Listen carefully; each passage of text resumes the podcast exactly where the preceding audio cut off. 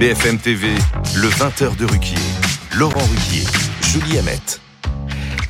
Bonsoir madame, bonsoir monsieur, bonsoir euh, Julie. Bonsoir Laurent, bonsoir Heureux, heureux de vous euh, retrouver évidemment ce soir malgré euh, cette actualité difficile, vous le savez. Hier soir, deux nouvelles victimes innocentes, deux supporters suédois qui allaient assister au match de football Suède-Belgique sont tombés sous les tirs de Kalachnikov. Nous étions encore en train de rendre hommage ici même aux deux professeurs, Samuel Paty et Dominique Bernard, victimes eux aussi à trois ans d'intervalle du terrorisme islamiste. Dans cette émission, jusqu'à 21h, nous nous poserons deux questions. Sommes-nous trop naïfs face au terrorisme Et faut-il surtout, euh, et, comment peut-on le faire, expulser tous les radicalisés? Avant que vous nous présentiez notre équipe de ce soir, chère Julie, j'aimerais vous montrer juste un dessin à la une du Monde cet après-midi, un joli dessin signé d'un dessinateur de presse algérien qui s'appelle Ali Dilem. C'est la dernière leçon de Monsieur Bernard, si on peut voir euh, ce dessin.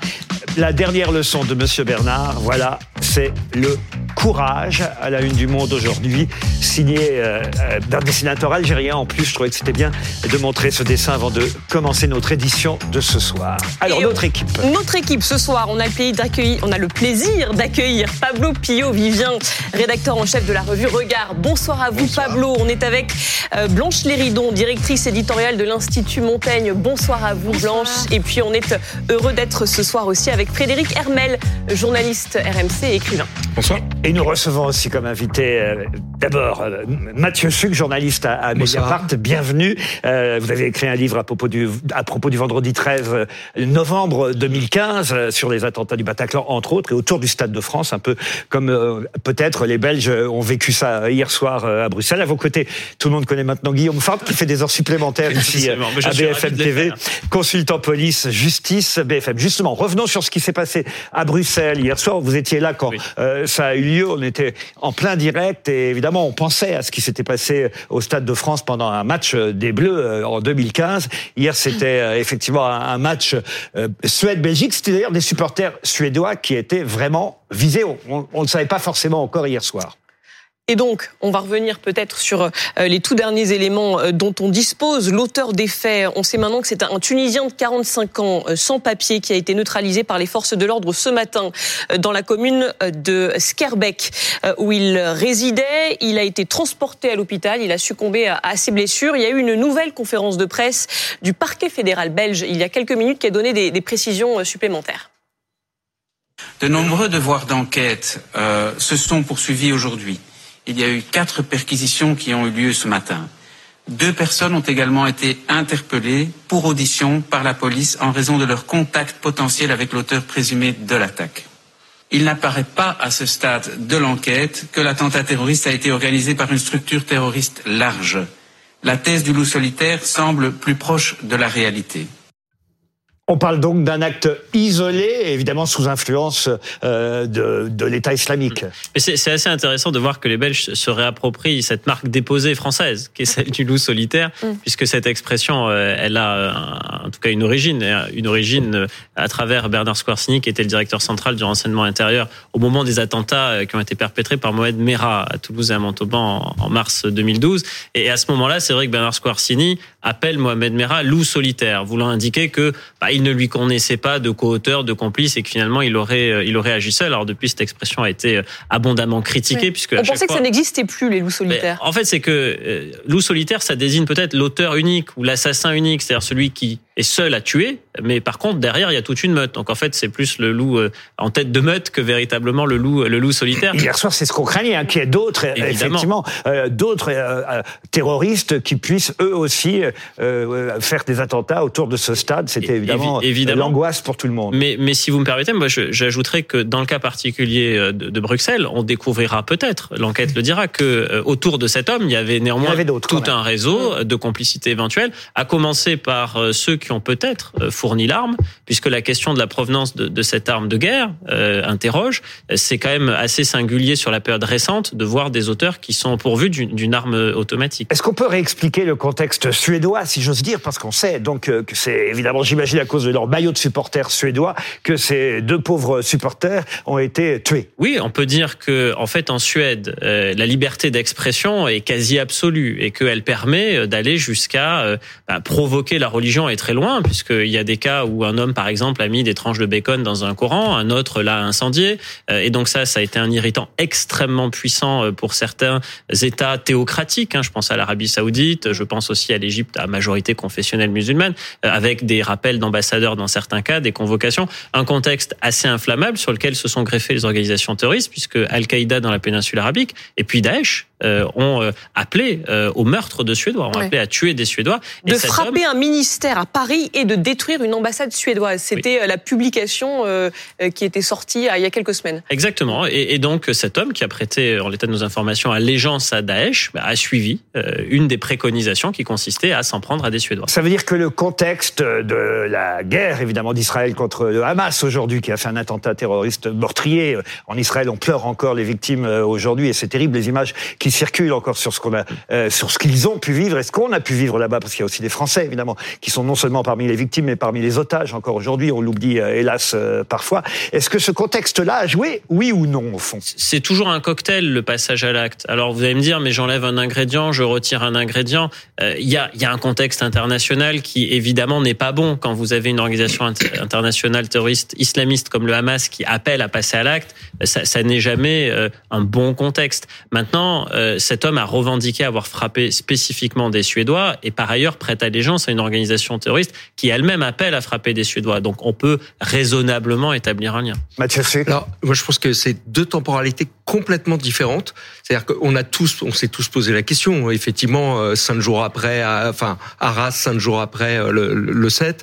Euh, simplement, quand, quand on regarde l'histoire du djihad, euh, le comment le, le, Hamas et le conflit euh, israélo-palestinien n'a jamais eu d'incidence euh, ou de répercussions, les intifadas, d'appel euh, à passer à l'acte de la part d'Al-Qaïda et l'État islamique. Al-Qaïda et l'État islamique ne se supportent pas et sont en concurrence, mais alors ils détestent encore plus le Hamas qui euh, est une organisation euh, islamiste, djihadiste, mais aussi nationaliste, c'est-à-dire la Palestine. Alors que le projet euh, de l'Al-Qaïda et de l'État islamique et global. Donc en fait, on est sur des choses. Euh, Guillaume le, rapportait tout à l'heure, c'est que le, la, la cible désignée du, des supporters suédois, elle vient d'un contexte qui remonte à plusieurs mois. On a appris cet après-midi pour Arras euh, vous savez que le, le, le, terroriste demandait à un moment est-ce que vous êtes, est-ce que tu es le proviseur, est-ce que tu es le, le professeur, d'histoire Donc mm. ça peut laisser entendre qu'il avait des cibles précises. Est-ce que ça remonte à son histoire personnelle d'élève ou à celle même de son frère?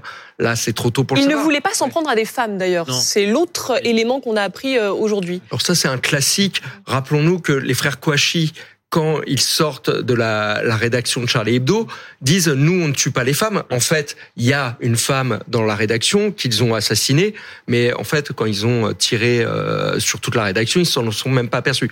Mais c'est un classique. Il y a même eu des conversations des, des frères Kouachi qui discutent et qui demandent l'autorisation de tuer des femmes et on leur dit non. Nous avons en duplex Madame Nadine Morano, députée euh, européenne, qui aujourd'hui bonsoir Madame Morano, vous m'entendez? Bonsoir, oui, je vous entends. Vous avez tweeté euh, aujourd'hui euh, à propos des attentats à Bruxelles, de ce qu'on a pu vivre ici, euh, et même hier soir en direct, hélas. Vous avez tweeté encore un étranger d'origine tunisienne, entré par effraction en Europe. Un clandestin est venu tuer avec son idéologie mortifère. Stop à l'immigration, protégeons nos frontières ce tweet est un résumé évidemment de votre pensée et de votre réaction, mais j'aimerais évidemment que vous nous en disiez un peu plus ce soir. Bah, vous voyez ce, ce Tunisien dont, dont, vous parlez, euh, qui était, euh, et comme vous l'avez entendu d'abord de, de, la part aussi de, de la ministre belge, euh, il avait été débouté du droit d'asile, mais il n'avait pas pu être expulsé parce que euh, non identifiable sur le territoire. Donc euh, visiblement, il ne savait pas où, se, où il se trouvait. Et donc ça, ça n'est plus possible en fait. Ça n'est plus possible. Moi, je suis allée à Lampedusa, je suis allée en Grèce, j'irai dans quelques jours d'ailleurs en Tunisie. Et, force est de constater que lorsqu'on voit euh, tous ces bateaux euh, qui arrivent qui euh, amènent des personnes, et je rappelle, ce ne sont pas les chiffres de Nadine Morano, mais euh, les chiffres du Haut Commissariat aux réfugiés. En six mois sont arrivés en Italie 128 000 personnes, dont 11% seulement sont des femmes. Donc nous avons une immigration massive d'hommes qui arrivent euh, sur le territoire européen. Et encore une fois, cette personne mise en cause euh, qui, qui a tué sur le territoire belge, cette personne mise en cause avait été déboutée du droit d'asile et n'a pas été renvoyée dans son pays. Et aucun demandeur d'asile ne devrait circuler librement sur le territoire, comme c'est le cas d'ailleurs au Danemark. Et les déboutés du droit d'asile devraient être mis dans des centres de rétention administrative jusqu'à ce qu'ils repartent au Danemark. Vous avez des personnes qui sont dans des centres de rétention administrative qui sont là depuis six ans. Je les ai vus, j'y suis allée, j'ai constaté comment les choses se passaient. Et nous, c'est vrai que nous sommes naïfs et beaucoup trop naïfs. Sauf que vous savez bien que l'Italie, par exemple, avait dans son programme l'idée d'arrêter cette euh, immigration. Et ils n'y sont pas arrivés, euh, Nadine Morano. Alors, quelle solution? Puisque c'était euh, justement vraiment une, un des arguments pour les Italiens de, convaincre ce POPS, de dire, ben, nous, il y aura plus de migrants chez nous et donc plus, de ce genre d'arrivée, éventuellement de terroristes, si tant est qu'il y ait des, terro- des terroristes parmi eux. Ils n'y sont pas arrivés. Qu'est-ce que, qu'est-ce que vous répondez à ça? Alors, qu'est-ce que je réponds à ça? Je suis allée sur le bateau des gardes-côtes italiens et j'ai vu de mes yeux, d'ailleurs j'ai filmé euh, le radar euh, sur le bateau des gardes-côtes où on voit très clairement euh, les eaux de sauvetage tunisiennes, les eaux de sauvetage italiennes et les eaux de sauvetage maltaises. On voit exactement où se trouve l'embarcation. En l'occurrence, lorsque j'étais sur le bateau euh, des gardes-côtes italiens, euh, le, une embarcation qui était à moins de 100 km, de 50 km, pardon, de Sfax, où on voit d'ailleurs le nombre de personnes qui sont sur les embarcations. Il y avait 42 personnes sur l'embarcation dont, dont je vous parle, et on sait très bien que euh, la réalité, c'est qu'il faut ramener ces bateaux vers les ports les, le plus proches, et donc le plus sûr, c'est-à-dire Sfax. Nous avons signé un accord avec la Tunisie, alors qu'il conviendrait de mettre en œuvre, euh, parce que euh, avoir nos euh, relations avec la Tunisie pour les aider à sécuriser eux-mêmes leurs frontières, parce que je rappelle que la Tunisie vit une situation extrêmement difficile aussi. Il y a plus de 100 000 personnes qui arrivent d'Afrique subsaharienne sur le territoire tunisien. Sfax est envahi. L'ambassadeur me racontait d'ailleurs que euh, il y avait euh, dans, dans des maisons à Sfax des gens qui louaient les, les matelas pour dormir à l'heure. J'entends très bien votre témoignage, Tellement Madame ils Morano. envahis. Madame Morano, j'entends très bien votre témoignage, mais vous avez bien compris que ce que je voulais souligner, c'est que entre les promesses d'un programme de, de droite, euh, d'extrême droite nationale, c'était le cas en Italie, et euh, le résultat, ben, il y, a, il y a une marge, et que ceux qui aujourd'hui disent nous, on y arrivera, ben, ils n'y arriveront pas plus peut-être que les Italiens. C'est ça que je voulais dire. Ah, pardon, mais vous n'avez pas vraiment répondu Si. à ma question. Alors, alors. Ah bah attendez, je, je vais répondre à votre question parce Merci. que je vous dis que très concrètement, il faut les, il faut les empêcher de quitter. euh, la- vous savez, la Méditerranée, elle a deux rives. C'est simple. Si on continue, même au niveau de l'Union européenne, à avoir ce discours qui consiste à dire ah bah j'ai annoncé d'ailleurs très concrètement que je ne voterai pas la partie du pacte migratoire qui consiste à créer un coordinateur européen à la relocalisation, c'est-à-dire pour répartir les migrants dans l'ensemble des pays, parce que c'est un signal envoyé de l'autre côté de la Méditerranée qui consiste à dire, bah de toute façon, si vous venez, vous serez répartis. Donc non, le message qu'il faut envoyer et les, les, ce qu'il faut prendre comme mesure, comme l'a fait d'ailleurs euh, Madame Mélanie lorsqu'elle est allée en Tunisie, il faut actionner euh, cet accord avec la Tunisie, mais il faut le mettre en œuvre. On verra si les autorités tunisiennes acceptent de le mettre en œuvre. C'est-à-dire qu'il faut leur donner les moyens. Vous me laissez pas finir ma phrase Allez-y, allez-y, allez-y.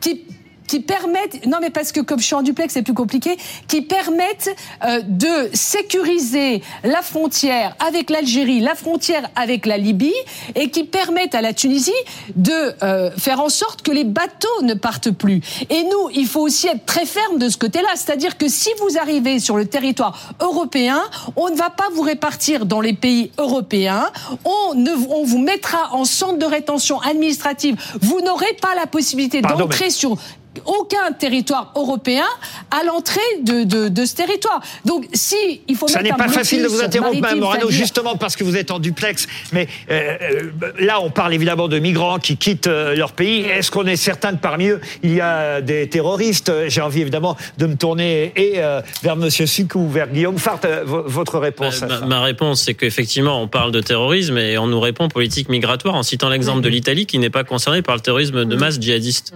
Donc en plus, on prend la seule exception en Europe. À la limite, on aurait pu parler de l'Allemagne, de la Grande-Bretagne, de l'Espagne, de la France et de la Belgique, qui, ont, qui, sont des États qui ont été frappés par le terrorisme djihadiste. Mais on parle d'un État qui ne l'a pas été euh, pour évoquer une politique qui est la question des, des migrations et la relier au terrorisme, alors que le, le lien est tout sauf évident. Non mais bah, sur les attentats euh, réussis en France. Euh, on est à 33 ou 35 euh, terroristes. Non, non, non, euh, terroristes depuis 2014. Mhm. C'est-à-dire on compte le commando. Vous allez pouvoir répondre à Mme Morano. Du commando du 13 novembre et tout ça. sur ces 33 ou 34, je sais plus trop. On a de mémoire six terroristes qui étaient en situation irrégulière. Alors je dis pas que c'est rien, mais ça minore quand même euh, les choses. Et dans l'eau, il y a les deux euh, syro-irakiens qui se font exploser au Stade de France. Il y en a, mais voilà, c'est quand même à la marge euh, du, du, terrorisme. les, les, étrangers, Nadine Morano, qui représentent 35, 39%, c'est le chiffre que j'avais, mais en tout cas, euh, c'est à peu près cette proportion-là des auteurs de, de, ces attentats aboutis. Donc la majorité, finalement, des, des auteurs des attentats qui sont commis euh, en France sont français. Alors, elle riait, Mme Morano, en vous écoutant tous les deux. Je vous laisse quelques minutes pour répondre avant qu'on donne la parole à, à, à notre équipe. Madame Morano. Bon, déjà, il n'est pas arrivé de Tunisie euh, euh, en passant par euh, par je ne sais quel canal. Il est arrivé euh, en passant par l'Italie. Vous avez raison de dire que euh, les, ceux qui arrivent, les migrants qui arrivent en Italie, ne se maintiennent pas en Italie. Et donc, ils arrivent vers la France, ils, ils, va, ils vont en Allemagne, ils veulent aller euh, au Royaume-Uni. Et, et le vrai problème, c'est que les demandeurs d'asile, même s'ils arrivent sur le territoire français, n'ont pas à circuler librement sur le territoire français, comme c'est le cas aujourd'hui aujourd'hui. C'est le premier point. Le deuxième point, euh, euh, vous nous parlez de ce qui se passe en termes de, de terrorisme, mais, mais, quand vous avez des personnes déboutées de droit d'asile, qu'on n'arrive pas à qu'on ne renvoie pas chez eux, alors que franchement, il faut absolument les renvoyer chez eux. Monsieur Darmanin nous dit on va faire une loi, on va faire une nouvelle loi, ça va être la 23e. Il a annoncé qu'il allait créer euh, des, des, places en centre de rétention administra administrative supplémentaire.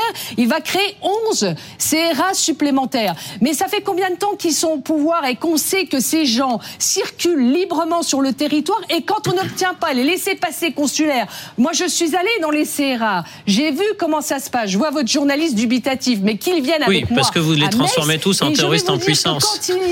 On peut considérer que les demandeurs d'asile, il y a aussi des personnes qui fuient des persécutions. Il ne faut pas tous les transformer en terroristes. Non mais euh, monsieur, je ne transforme pas euh, tous ceux qui euh, viennent sur notre territoire en terroristes. Je dis même. simplement qu'aujourd'hui, non, je dis simplement aujourd'hui que ceux qui arrivent sur notre territoire, d'abord, ne sont pas des demandeurs d'asile, ce sont des demandeurs qui viennent pour des raisons économiques. Et ça, ce n'est pas acceptable. Voilà pourquoi chez les Républicains, C'est un autre problème, on va dire. C'est voulons... un autre problème. Non mais, ben non, C'en est un aussi, que, mais c'est un autre problème. Est-ce que vous m'avez est-ce que vous m'avez entendu dire qu'il n'y avait que des terroristes? Non. Non, non, mais, mais c'était bien de le préciser. Arrivent arrive aussi. Et notre, notre, notre objectif est aussi d'assurer la sécurité de nos compatriotes français et européens. C'est pour cela qu'on ne peut pas arriver par effraction sur le territoire européen, c'est proprement scandaleux. Et à partir du moment où vous venez demander l'asile, vous n'avez pas à circuler librement sans qu'on sache où vous êtes. Vous demandez l'asile, vous devez être identifié quelque part, assigné à résidence ou être dans un centre de rétention administrative tant que votre dossier n'a pas été Blanche examiné et avec le résultat de ce document. Ensuite, si vous êtes oui. débouté du droit d'asile, vous devez être renvoyé chez vous. Voilà, c'est simple. A, Madame Morano, je donne la parole à Blanche Léridon, à Fred Hermel et aussi à, à Pablo Pio-Vivien, et, et, après peut-être vous pourrez réagir. Blanche Merci Laurent. Moi je voudrais répondre de façon très claire à votre question. Sommes-nous trop naïfs? On l'a dit, naïfs, naïfs, on, on, on l'aurait été euh, et, et ce serait euh, ça qui serait en cause aujourd'hui. Je crois pas que la naïveté soit en cause, mais c'est plutôt une forme d'amnésie euh, collective. La naïveté et encore moins euh, l'inaction ou le laisser-faire. Si vous regardez depuis 2015 le nombre de lois qui ont été prises, et notamment après euh, les attentats de 2015 et et 2016, il y a eu énormément de choses qui ont été mises en place, du durcissement des conditions d'accès aux armes à feu, euh, à la création du parquet national antiterroriste, le fichier des signalements pour la prévention de la radicalisation à caractère terroriste. Vous avez énormément de choses qui ont été faites. Mais inefficace alors. Pas- bah, inefficace. Il y a 42 attentats qui ont été déjoués depuis 2017. Au minimum. Euh, au minimum. minimum. Et il y en a certainement beaucoup plus. Voilà, c'est extrêmement important. Donc on peut considérer que tout cet arsenal législatif-là, il a été utile. Mais ce que je veux dire, c'est qu'évidemment, euh, il y, a, il y a des trous dans la raquette et évidemment, euh, on peut encore euh, améliorer les, les dispositifs, mais c'est pas la naïveté qui est en jeu pour moi, c'est plutôt cette amnésie. Et je vous invite à lire, je pense que vous l'avez déjà reçu sur ce plateau, les travaux d'un chercheur passionnant qui s'appelle Hugo Micheron, qui a écrit ce livre qui s'appelle La colère et l'oubli et qui explique comment, dans les trois vagues de euh, djihadisme depuis la fin des années 90, vous avez des flux et des reflux et que le terrorisme djihadiste, il ne s'efface jamais. Vraiment, c'est juste son action terroriste qui, euh, euh, de temps en temps, est dans un temps de préparation et non pas dans un temps d'action. Et c'est assez fascinant et c'est vrai que à intervalles réguliers, on se dit bon, la menace est derrière nous et ça, évidemment, cette amnésie-là, elle est peut-être en cause et c'est ça qu'on pourrait interroger Fred aujourd'hui. Hermel qui voulait intervenir. Voilà, euh, sur, sur deux points. Alors, je, voudrais, je ne voudrais pas aller dans le sens euh, euh, les yeux fermés de Nadine Morano, mais enfin, le droit d'asile, dernière attente hier, c'était un demandeur d'asile euh, qui avait été débouté. Oui. Euh, c'est une réalité. Euh, donc oui, il y a dans les demandeurs d'asile des terroristes et des terroristes potentiels. Sur la naïveté, qui est un sujet qui Ça arrive, on va dire. ça arrive, oui, ça arrive. Donc, alors, ce n'est pas euh, la majorité, mais ça arrive. Ça arrive. Donc, on va pas, euh, voilà. Euh, par rapport à la naïveté, moi, je pense que la naïveté, elle est entretenue, et on a besoin. Je pense que, bien entendu, que les dirigeants, les spécialistes, ne sont pas naïfs. Le ministre de l'Intérieur, il sait parfaitement quel est le danger. Euh, Madame Morano et les députés et tous les gens qui dirigent ce pays. Il vient de votre camp quand même au départ, d'ailleurs, Monsieur Darmanin. Rappelons-le, oui. Nadine Morano, quand Mais- même. mais bien sûr. Vous pourriez le soutenir un peu, le ministre Mais- de l'Intérieur. Mais, mais donc, ils sont, il n'est pas du tout naïf. Simplement, heureusement que pour la population, tous les jours, Mm. le, le ministre ne nous dit pas on a des, on a déjoué un attentat. Ce serait invivable notre pays. Bien sûr que nous, les citoyens, nous avons besoin de vivre dans une forme de naïveté ou d'amnésie, si tu veux. Sinon, ce ne serait pas vivable.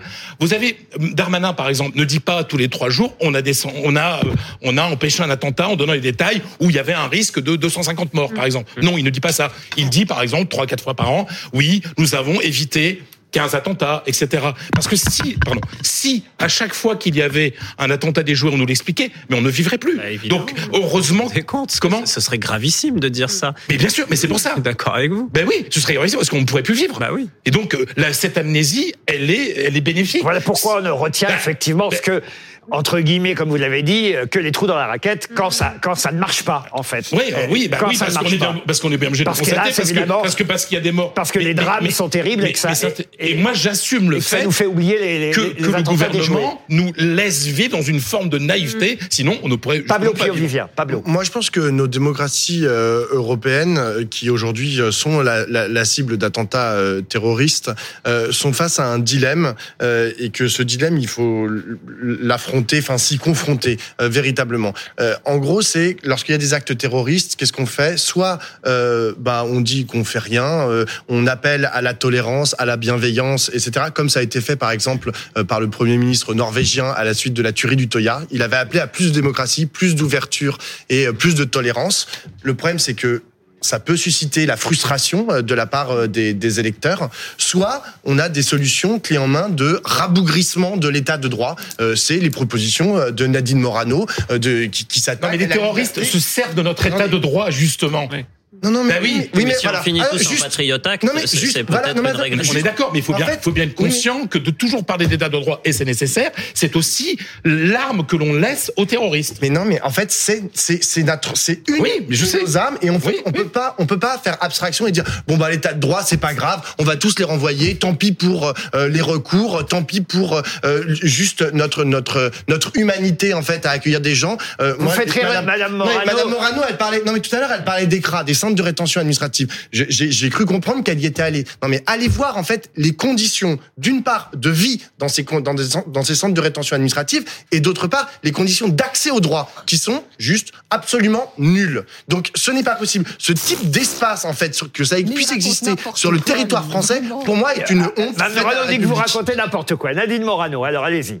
Parce qu'on vous a vu éclater de rire. Non mais écoutez, Pablo, non mais moi, moi je, je le regarde régulièrement à la télé et franchement, je, franchement, bon, il, il est gentil, hein, il est sympathique, tout, euh, il vit sur une sur la planète des bisounours, euh, mais euh, euh, moi je l'invite à aller euh, dans un centre de rétention administratif euh, où vous avez des zones qui sont réservées d'ailleurs aux familles. Euh, et euh, où vous avez euh, des zones euh, en centre de rétention administrative. D'ailleurs, vous circulez librement. C'est pas une prison, hein, d'accord? Donc, vous avez des chambres, vous avez des terrains de jeu pour les enfants. C'est absolument surpeuplé. Et effectivement, comme vous le rappelez, il y a des enfants dans les centres de rétention administrative. Mais- mais et ça, pas je trouve vrai. ça absolument scandaleux. Mais, mais c'est faux. Bah si. Mais, mais écoutez, monsieur, c'est oui, moi je trouve pas ça scandaleux qu'il y ait des zones familles dans les dans les centres de rétention administrative qui sont euh, déboutés du droit d'asile et qui ont vocation à repartir dans leur territoire. Les les zones familles euh, dans les centres de rétention administrative sont faits justement pour accueillir des familles, c'est-à-dire que vous avez des espaces de jeu pour les petits. Vous avez- enfin donc arrêtez de, de raconter un peu n'importe quoi. Mathieu et donc Suc, moi je trouve moi Oui, allez- oui allez-y. ben non mais Terminé. Je, je suis désolé, je suis, je suis désolé, mais dans ce cas-là, euh, Monsieur, me- monsieur Pablo nous parlait de l'état de droit. Mais Mhm. en quoi, par exemple, le Danemark n'est pas un état de droit? Le Danemark fait respecter ses frontières, le Danemark fait respecter son mode de vie, sa culture, et n'accepte pas que quelqu'un Oui. arrive Et- de manière Danemark a été touché par irrégulière sur Daesh son territoire. Exactement. En Ouais. 2015. Il y a des actes terroristes au Danemark. Bien Blanche. Blanche Lérinon. Non, on dit déjà on peut pas comparer la position, euh, le- le- l'histoire aussi, le passé colonial de la France et euh, celui du, du Danemark. Et en plus de ça, Et ça, n'a pas empêché, Et ça n'a euh, pas pas empêché le, de le au territoire d'être hein. touché aussi, euh, visé. Mathieu, Mathieu Suc. Non, juste euh, pour pour vous dire euh, parce que sur sur le débat sur l'état de droit, euh, j'ai interrogé. Alors que ce soit dans mon- dans mon livre, ils sont anonymisés. Enfin, il y a un commissaire de la DGSI, mais par ailleurs, on peut regarder. C'est dans les enquêtes parlementaires, c'est dans le cadre d'entretien des gens comme euh, les anciens patrons de la DGSI, comme Patrick Calvar ou Bernard Bajolet, l'ancien patron de la DGSE. Donc là, c'est pas le journaliste de Mediapart qui parle. Ces gens-là, qui sont les services de renseignement et qui sont ceux qui sont en première lutte, euh, en première ligne, pardon, pour lutter contre les terroristes, disent attention. On ne peut pas devenir un État policier et la meilleure façon de tenir, c'est de rester fidèle à ce que nous sommes et un État de droit. Et je rappelle juste qu'au moment euh, début 2016, quand on bascule dans l'état d'urgence et l'état d'urgence, euh, si vous voulez, l'état d'urgence euh, premier jour après du 13 novembre, on recherche Abaoud, on recherche Abdeslam, c'est logique. Quand après l'État français, parce qu'il y a une peur politique de, de le retirer, continue et va interpeller des gens qui ont rien à voir avec le djihad, qui sont des, des trafiquants de drogue ou n'importe, l'État islamique dans Dar al-Islam, sur un de ses magazines de propagande, va se moquer de la France et va dire à ses sympathisants, non mais il lutte Oui, bah, oui, on un peu. Alors, il y a l'état de droit, il y a, Une image de Gérald Darmanin qui est donc en déplacement à Créteil où euh, euh, le ministre de l'Intérieur va donc rencontrer euh, des membres euh, de la communauté euh, juive. Euh, voilà, Gérald Darmanin qui salue la communauté juive qui doit donc faire un, petit point dans quelques minutes, euh, Guillaume Fard, euh, sur l'état de la menace euh, contre euh, les, euh, euh, les synagogues, les lieux de confession juive, mais pas seulement.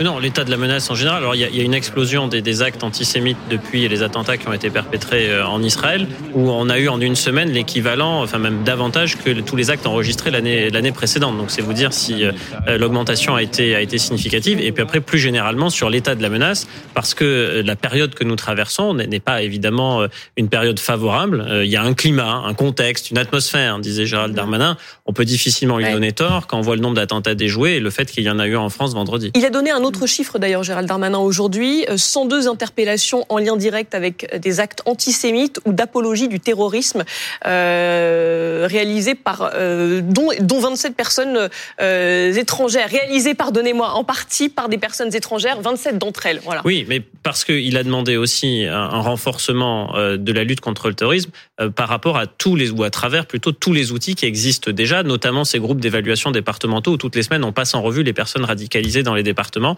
Il a demandé que les réunions se tiennent séance tenante et que l'on rebalaye la liste pour voir si euh, il y avait des cas sur lesquels il fallait davantage s'apesantir. Je reviens un instant et ce sera une courte dernière phrase pour vous et on vous remerciera, Madame Morano, d'avoir bien voulu euh, répondre à nos questions. Après cet attentat euh, à Arras, le président Macron a demandé de passer au peigne fin le fichier des radicalisés expulsables. Et vous, vous avez réagi à ça en disant, mais c'est un aveu terrifiant, ça veut dire qu'ils ne l'ont pas fait avant. Bon, euh, quand même, ça va être fait, c'est déjà très bien. Oui, mais encore une fois, ça veut dire qu'ils ne l'ont pas fait avant. Et, et, je voulais, si vous me permettez, puisque je suis ici au Parlement européen, nous avons reçu euh, euh, une famille euh, qui est venue s'exprimer euh, devant nous, euh, évidemment en larmes et absolument traumatisée parce que des membres de, de, de, sa famille, avec des enfants et des personnes âgées, sont retenus en otage sur la bande de Gaza. Et, et je peux vous dire que ce qui s'est passé en Israël est absolument, absolument terrifiant. Et, euh, et, et franchement, j'ai je, eu beaucoup de, de, de, tristesse à écouter ce, ce témoignage. Euh, comment est-ce qu'on peut euh, arriver comme ça euh, sur un territoire, kidnapper des, des enfants, des femmes, des personnes âgées, tuer, égorger, massacrer Enfin. Vous avez évidemment raison. BFM TV, le 20h de Ruquier. Laurent Ruquier, Julie Hamet. Merci d'être resté sur BFM TV ou de nous rejoindre. Madame Nadine Morano est toujours à Strasbourg depuis le Parlement européen. Merci d'être resté avec nous, Madame Morano. Guillaume Fartoussier est là, notre équipe de chroniqueurs débatteurs. Et ils vont, comme vous, Madame Morano, réagir à notre trombinoscope du jour. Et on démarre dans ce trombinoscope. Je vous explique tout de même, Madame Morano, euh, que j'ai choisi de façon subjective différents visages qui font l'actualité. Je vous demande d'y réagir avec euh, nos collaborateurs. On commence par le Premier ministre israélien, Benjamin Netanyahu. Et oui, il fait la une de Libé avec cette question. Que savait-il? Il est accusé par les Israéliens d'avoir été absent après les attaques euh, du Hamas, accusé aussi d'avoir ignoré, Laurent, la menace terroriste. Alors, est-ce que vous avez un avis là-dessus? Blanche Léridon, peut-être d'abord Oui, je pense ça rejoint un petit peu aussi les, les, les sujet qu'on abordait à l'instant, à savoir c'est l'immense limite de la promesse électorale construite sur le tout sécuritaire et le caractère belliqueux, on va tout protéger on voit qu'en réalité, ça, ça, ne marche pas. Euh, et euh, l'article dans, dans Libé l'explique très bien. Je crois qu'il y a ce mot de pleutre, qui ils sont très forts, la façon dont, dont Libé a, a mentionné euh, le, le, portrait de, de Netanyahou aujourd'hui. Et c'est important de montrer que cette promesse-là, elle est pleine de failles aussi. Et puis, il y a quelque chose de terrible pour lui, c'est qu'il vient d'une famille de héros. Son hum. frère, Jonathan, a, bah, le, fameux, le fameux détournement hum. de l'avion d'Air France, le Tel Aviv-Paris de 1976, l'opération NTB, il y a son frère, qui est colonel des forces spéciales de Tsahal, de l'armée israélienne, qui meurt au combat et, qui, et tous, les, tous les otages sont, sont sains et saufs. Et donc lui s'est engagé en politique aussi à cause de, de, de, de, de la mort de son frère, qui est un héros en Israël. Et lui va rester comme le premier ministre qui n'a pas su éviter le, la, le, plus grand massacre de juifs depuis la Shoah. Donc son image, de toute façon, elle est, elle est terminée. Madame, politiquement, il est quasiment déjà fini. Madame Morano, et pardon pour tout à l'heure, j'ai dû vous interrompre au moment où vous nous parliez de cette famille euh, israélienne que vous aviez euh, rencontrée, mais ça nous permet euh, justement de continuer votre témoignage à, à ce propos. Un mot euh, sur euh, Israël et sur ce qui se passe encore là-bas et sur ces victimes qui continuent à, à, à pleurer, et les familles des victimes, et surtout sur ceux qui ont peur pour les otages qui sont retenus et les victimes qu'on découvre encore, en fait. Et donc, euh, évidemment, il faudra euh, se poser la question comment tout cela a pu arriver. Moi, je crois que l'heure aujourd'hui est à faire en sorte de libérer les otages et de faire en sorte que la diplomatie internationale euh, qui est en train d'agir et qui est à l'œuvre à bas bruit euh, fasse son travail euh, parce que c'est ça qui me semble extrêmement important aujourd'hui. Donc moi, j'ai pas envie de faire un procès au Premier ministre israélien euh, euh, ce soir. Euh, ce que je veux, c'est qu'on sorte ces enfants, ces personnes âgées, ces femmes, ces blessés de la situation dans laquelle ils se trouvent. Je pense à nos compatriotes aussi, français, qui sont encore retenus, à d'autres compatriotes européens qui sont aussi retenus dans, dans la bande de Gaza. Donc je crois que euh, l'urgent aujourd'hui, euh, c'est euh, c'est d'arriver à la libération de ces otages. On revient à la politique intérieure avec le visage suivant, celui de la députée France Insoumise, Madame Danielle Obono. Et oui, parce que Gérald Darmanin euh, saisit la justice euh, contre la députée La France Insoumise pour apologie du terrorisme après ses propos sur le Hamas. Elle était l'invitée de Sud Radio ce matin. On l'écoute. Pourquoi est-ce que vous n'avez pas qualifié le Hamas de, de mouvement terroriste Parce que pour vous, c'est un mouvement de résistance Je cherche l'explication. Oui, c'est c'est nécessaire un mouvement de d'avoir- résistance, euh, le Hamas C'est nécessaire d'avoir. Est-ce euh, que c'est un mouvement de résistance C'est nécessaire d'avoir euh, des clarifications parce que les que mots sont Moi, je vis de, importants. ra- de clarification, justement. Je- Est-ce que c'est un mouvement de résistance C'est un groupe politique islamiste qui a une branche armée et qui euh, s'inscrit euh, dans les formations politiques C'est un palestiniennes mouvement de qui, euh, résistance euh, a pour objectif la libération de la, un de la mouvement de Palestine et la- résistance qui résiste à une occupation. c'est un mouvement de résistance Oui, et Oui, c'est un mouvement de résistance, c'est ce que qui vous se- pensez. qui se définit comme tel Je- et qui est reconnu comme tel par les, Bon, les instances un internationales. mouvement de Évidemment, euh, Jean-Jacques Bourdin a insisté pour obtenir cette réponse. Il n'empêche qu'elle n'était pas obligée de la faire, euh, Madame euh, Obono. Euh, même euh, au sein de la Nupes, Marine Tondelier, chez Europe Écologie Les Verts, a réagi en disant bon, maintenant, ça suffit. Ce qui s'est passé le 7 octobre en Israël n'a rien à voir avec de la résistance. Je cite hein, Madame Tondelier. Cela n'a pas aidé les Gazaouis. Bien au contraire, chaque image reçue ces derniers jours nous le montre. Et ce genre de propos scandaleux non plus n'aide personne. Vous d'abord, Madame Morano, et après notre équipe. Je soutiens la démarche du ministre de l'Intérieur. Euh, franchement, j'ai été tellement choquée euh, qu'elle puisse euh, utiliser ce mot de, de résistant, alors que la résistance, vous savez, elle s'en prend à des soldats. Elle ne s'en prend jamais à des civils. Et là, le Hamas est reconnu comme un mouvement, une organisation terroriste, euh, et, et qui a dans sa charte la destruction d'Israël. Et donc, ne, ne pas entendre ça et, et euh, par rapport à ce qui s'est passé, enfin des bébés décapités, des, des civils massacrés, des familles massacrées. Enfin, moi je je, je trouve ça tellement honteux que je, je trouve que c'est même honteux qu'elle soit députée de la nation française. Enfin, moi, ça me fait honte d'entendre des choses pareilles. Blanche, Blanche Je me dis qu'on est tombé à un niveau tellement bas.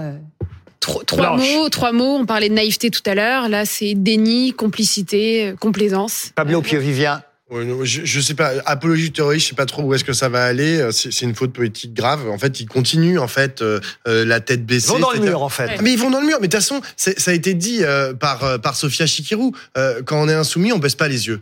Euh, et pour baisser les yeux, il faudra nous arracher. Donc, ils en sont fait, en train ne changent- la, la fin de la NUPES, Mais- c'est sûr Ah bah alors là, de toute façon, tout le monde a dit. Alors Oui. tout le monde est allé contre ce qu'a dit euh, euh, Daniel Obono ce matin, mais y compris les insoumis, y Oui. compris Alexis. Antoine Léaumont Et Alexis Corbière. Non mais même Oui, en conférence de oui. Presse où il y avait Mathilde Panot et un autre député qui a pris la parole tout à l'heure cet après-midi, il a dit non, euh, le Hamas n'est pas un groupe Fred de Hermel, résistants. Ça. Là, avec Daniel Obono, on est l'extrême, l'extrême, l'extrême de l'extrême gauche. C'est-à-dire que si, je vais utiliser une expression que beaucoup ne n'aiment pas, mais qui est une réalité, si Jean-Luc Mélenchon est un extrêmo-gauchiste par euh, calcul électoral, on peut au moins lui admettre ça, par cynisme électoral, Daniel Obono est une véritable islamo-gauchiste. C'est le mouvement décolonial avec toutes les horreurs que cela signifie.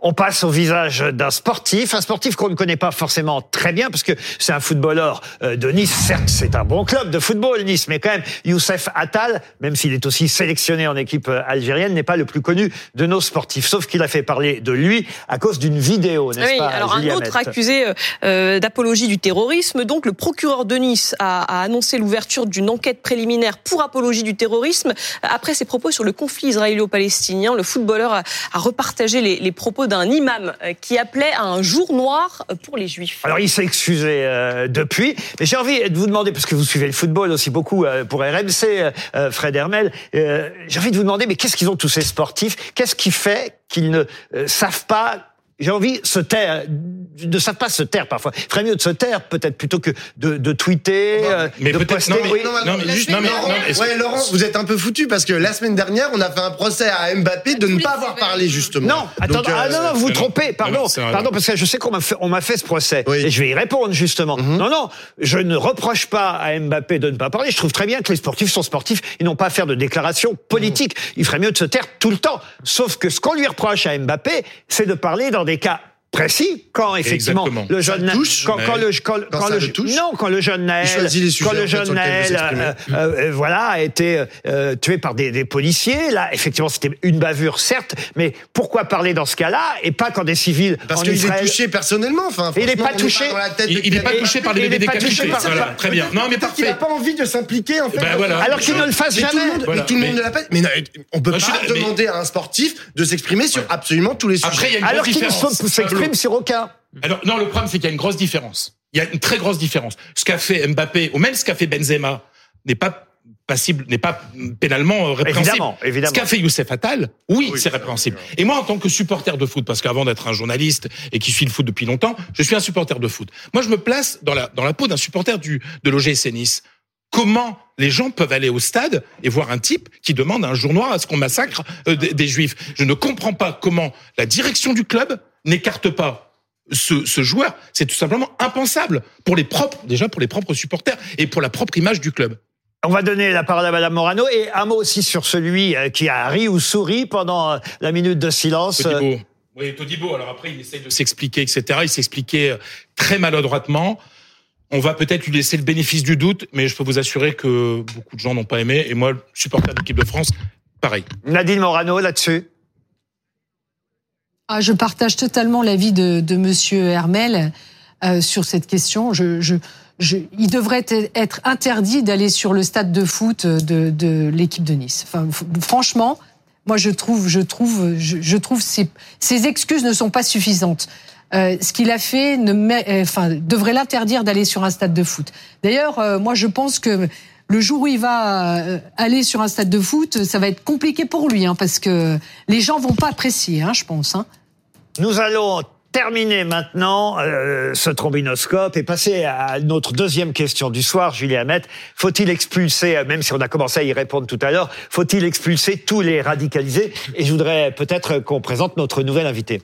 Et oui, notre nouvelle invité, donc, euh, merci Monsieur à vous Thomas avec Ménager. nous. Thomas Ménager, député Bonsoir. du Loiret, porte-parole du Rassemblement National. Merci. On est toujours aussi avec Guillaume Fard, consultant police-justice pour euh, BFM TV. On va parler effectivement des solutions. Quelles solutions euh, face à cette situation, à ce terrorisme? Gérald Darmanin lui martèle depuis vendredi euh, que son projet de loi sur l'immigration aurait permis d'expulser l'assassin de, de Dominique Bernard à Arras. Réponse de Marine Le Pen aujourd'hui à notre micro. Il ment.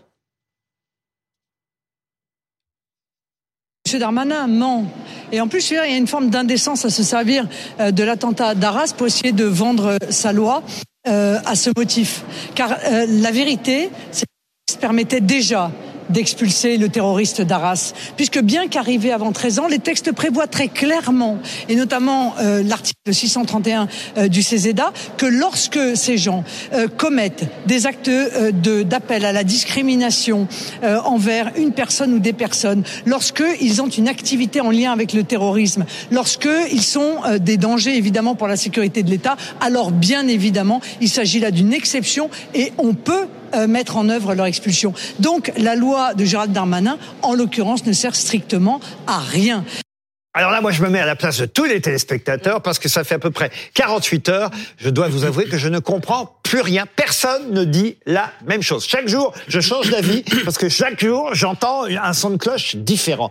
Quelle est la vérité Qui ment Qui dit la vérité là-dedans? Je suis pas le, le- le juge de paix, mais en tout cas, par rapport aux commentaires que fait Marine Le Pen, je serais tenté de dire oui, mais oui, euh, sur un plan strictement juridique, il est possible, si vous représentez une menace, notamment pour les intérêts fondamentaux de la nation, de vous expulser. C'est tout à fait possible, mais encore faut-il le documenter et le démontrer. C'est ça. Je ne prendrai qu'un exemple, l'imam Iqwisen. L'imam Iqwisen, qui était en situation régulière puis ensuite irrégulière sur notre territoire, euh, il a été question de l'expulser. Euh, Il a fait euh, un recours devant le qui a été jugé par le tribunal administratif de Paris, euh, qui lui a donné raison dans un premier temps. Il a fallu aller jusque devant le Conseil d'État pour ensuite obtenir une décision qui soit une décision effectivement d'éloignement de notre sol. Mais euh, ça prouve bien une chose, c'est que c'est très débattu parce que c'est pas tout de dire cette personne représente une menace, il faut la sortir de notre territoire. Encore faut-il le documenter et apporter des éléments à charge. Thomas Ménager là-dessus Bah, moi, je partage ce qui a été dit par Marine Le Pen et ça va dans la continuité de ce que vient Ça, de on dire. s'en doutait un peu, pardon. Oui, oui, ça c'est pas une surprise, mais ce que vient de dire Guillaume Fard, euh, clairement,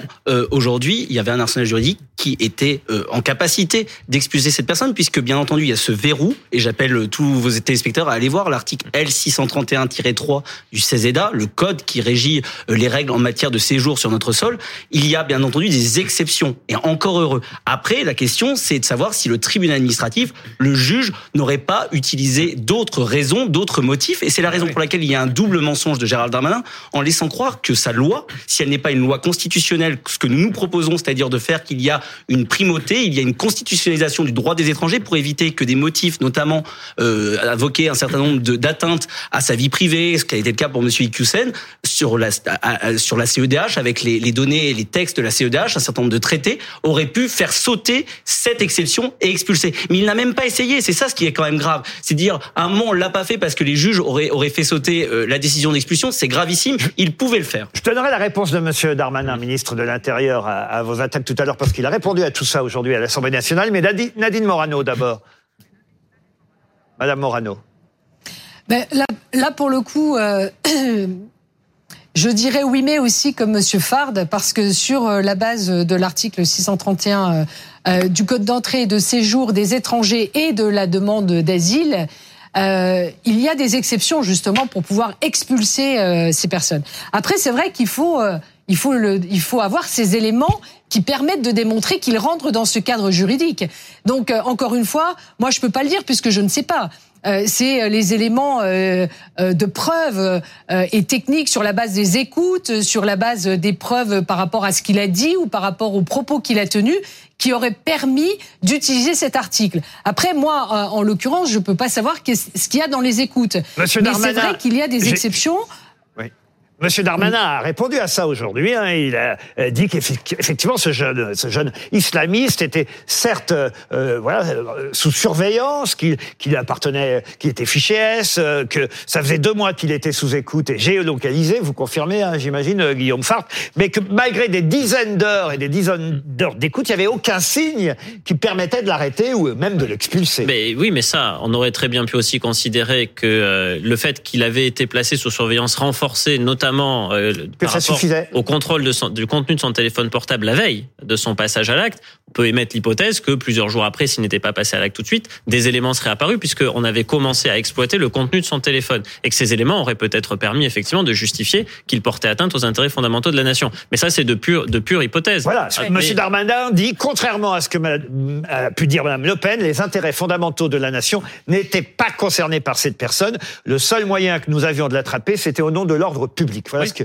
a dit Monsieur Darmanin précisément. Oui, mais ça, ça encore, c'est toujours le même débat. C'est que c'est pas, il suffit pas de proclamer que vous voulez expulser quelqu'un. Il faut am- amener des éléments à charge parce que on reste un État de droit avec le principe du contradictoire, le régime de la preuve, et que et ça, c'est l'honneur quand même de notre pays. Euh, on ne, on ne condamne pas quelqu'un à une mesure quelle qu'elle soit, administrative ou judiciaire, sans avoir évidemment produit des preuves et que cette personne ait pu discuter des preuves. C'est tout le souci. Nadine Morano, et après on donne la parole à notre équipe. Je- oui, je, je- je- juste, euh, juste euh, simplement rappeler que si euh, la mesure d'expulsion avait abouti en 2014 de, de l'ensemble de sa famille, euh, il, n'aurait pas été encore présent sur le territoire. Enfin, je veux dire, à un moment, vous savez très bien qu'il y a une mobilisation des associations et que, en fait, euh, le- l'OQTF, l'obligation de quitter le territoire, n'a pas été mis en œuvre parce qu'il y a une mobilisation pour que cette famille reste sur le territoire. Et donc ça aussi, il faut arrêter. Quoi. Je veux dire, ces associations qui se mobilisent en permanence alors que des gens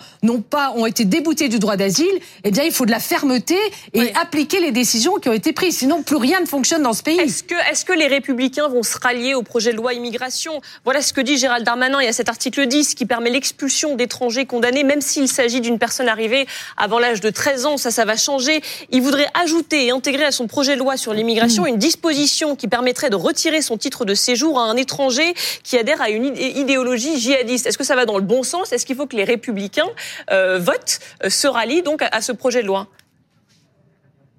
Ben, non, parce que dans ce projet de loi, il y a plein de dispositifs qui ne fonctionnent pas et qui vont encore nous affaiblir, notamment sur le fait d'avoir une pompe aspirante gigantesque en régularisant euh, euh, pour les métiers en tension ceux qui sont entrés euh, de manière irrégulière Mais il compte sur, sur vous le pour le modifier. hein, C'est ce que dit le ministre de l'Intérieur. Les débats à l'Assemblée nationale sont faits pour ça. Il compte sur vous aussi, les Républicains, Eh ben, et peut-être le Rassemblement national, on à travers des amendements pour changer On le contenu de cette loi. Pardon, mais on verra, on verra s'il va écouter.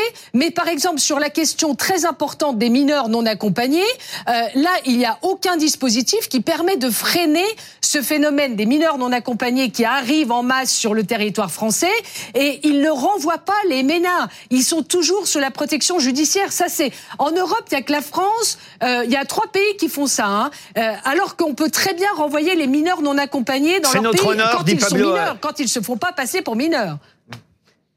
Blanche Léridon, Pablo et Fred. Oui, Non, alors moi je, je vais pas, je vais, je vais pas faire l'exégèse de l'article 631 ni de l'hypothétique article 10 qui sera ou non euh, voté dans, dans le projet de loi du, du gouvernement. Et je reconnais avec beaucoup d'humilité et de modestie, comme vous Laurent, que ces sujets sont éminemment complexes et que sur le fond juridique des choses, je saurais pas a statuer. Par contre, je suivre. rejoins euh, ce qu'a dit Guillaume. On est quand même dans un pays où l'état de droit euh, est, est très important et où il y a aussi un droit euh, fondamental qui est garanti par notre constitution et par la Convention européenne des droits de l'homme. C'est le droit à un procès équitable. Et donc dire que demain on pourrait sans procès du jour au lendemain décider de l'expulsion euh, pour une hypothétique, euh, une hypothèse de potentiellement quelque chose. C'est vrai que là, en tout cas, dans l'état du droit, et moi, moi sans me positionner. Et euh, Excusez-moi, comment on, on répond ça aux personnes qui ont perdu, qui ont perdu Madame Paty, euh, la sœur de, de, de, de Monsieur Paty. Aujourd'hui, il a dit. pas dit, je ne dis pas que, euh, mais comprenez que les gens qui nous écoutent aujourd'hui, ils en ont ras-le-bol de compter les morts et qu'on leur dise c'est la CEDH, c'est un juge. À un moment, il y a de la volonté politique. Je ne dis pas que c'est simple. Je ne dis pas que c'est simple, qu'il n'y a pas des cas particuliers, que c'est souvent très difficile. Mais à un moment, je rebondissais, je voudrais rebondir aussi sur ce qu'a dit Madame Morano. Euh, la famille, elle arrivait en 2008. Il y a eu d'autres euh, volontés de les expulser sous un gouvernement de droite. Et j'en parle facilement puisque moi, je soutenais Nicolas Sarkozy à l'époque. Et c'est pour cette raison que la promesse du Karcher n'a pas été respectée, la promesse de la fermeté n'a pas par été respectée. l'UMP, ensuite Debout la France. Et- exactement. Et vous avez créé votre propre mouvement. Et exactement, mais parce qu'aujourd'hui, on se rend compte que, bien entendu, ça sera jamais simple. Bien entendu, qu'il y a un certain nombre de textes qui nous contraignent aujourd'hui, et c'est la raison pour laquelle il faut avoir un discours de vérité. Et tant mieux si les Républicains viennent sur nos positions aujourd'hui, c'est-à-dire qu'il faut constitutionnaliser le droit des étrangers pour éviter que la CEDH, que euh, mais même Monsieur Darmanin le dit aujourd'hui, il a dit si la CEDH, la Cour européenne des droits de l'homme, nous condamne, nous assumerons. Et aujourd'hui, c'est ce qu'il faut faire. À un moment, il faut protéger les Français, peu importe ce que pourrait dire la Cour européenne des droits de l'homme. Fred Hermel, et on donnera un mot de conclusion à Madame Morano avant de passer à un, un autre tout petit sujet euh, derrière ça. Euh, L'idole de la, de la France insoumise, euh, Robespierre disait, un arajoc comme moi, disait à situation exceptionnelle, mesures exceptionnelles. Là, il y a un danger de vie ou de mort sur notre pays. C'est une réalité. Donc oui, euh, en France, on n'est pas condamné pour ces idées. Être un islamiste radical dans sa tête, on ne peut pas être condamné pour cela. Non, parce que les, la liberté d'idée.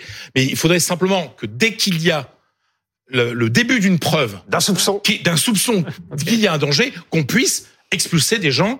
Et comment vous le prouvez Mais mais voilà, mais- mais là, on est, on est en train de débattre. Oui, mais quoi le je- début Non, mais oui, mais alors, mais alors, justement. Tant que c'est dans la tête, ça va. Mais dès qu'il y a un, un véritable risque, Faut se méfier des procès mais-.